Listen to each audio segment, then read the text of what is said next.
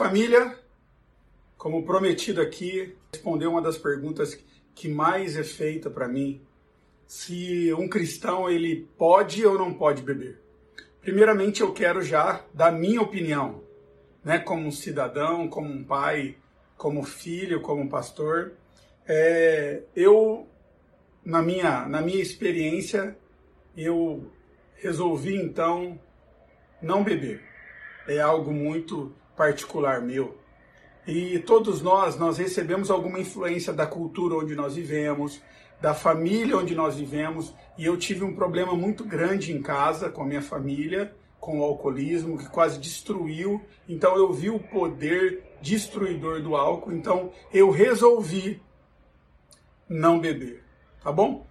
E vamos falar um pouquinho do que a Bíblia diz. Anotei algumas coisas aqui para que eu não pudesse esquecer, para que eu não esquecesse para conversar com você. A primeira delas é a Bíblia não diz que não podemos beber. A Bíblia ela tem alguns relatos e é interessante que o primeiro milagre de Jesus foi isso, transformar água em vinho. Então eu não posso dizer que o nosso criador, então ele nessa transformação, ele desejava cooperar para o pecado. Jamais, não é isso.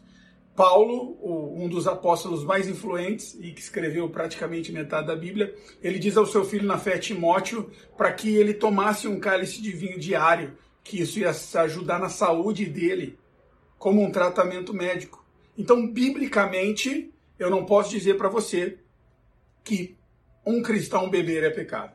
Mas eu quero falar é, da nossa cultura e eu quero também falar para você por que eu resolvi então ter a minha vida sem bebida alcoólica.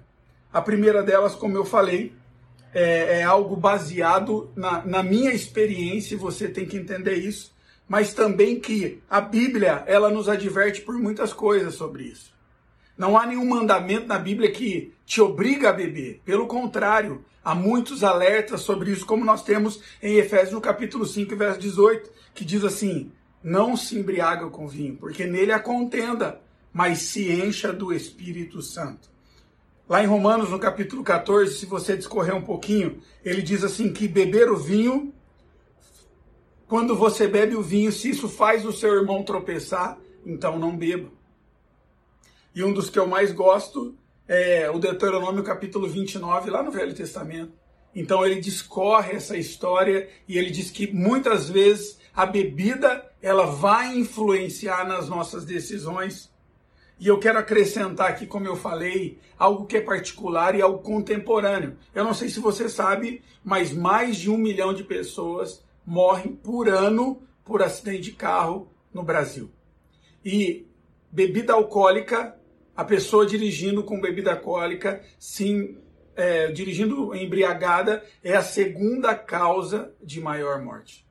Eu, como pastor, eu já atendi diversas famílias que foram destruídas pelo álcool. Muitos jovens que hoje são viciados em drogas, que iniciaram na bebida. Muitos divórcios que foram iniciados depois de alguém que bebeu muito. Então é importante que você reflita sobre isso. Beber é pecado? Pode ser pecado. Então, muita atenção, tá bom? Ore a Deus, verifique ao seu redor e o mais importante, se isso te domina, não faça. Então eu me conheço, eu prefiro me abster disso. Um beijo.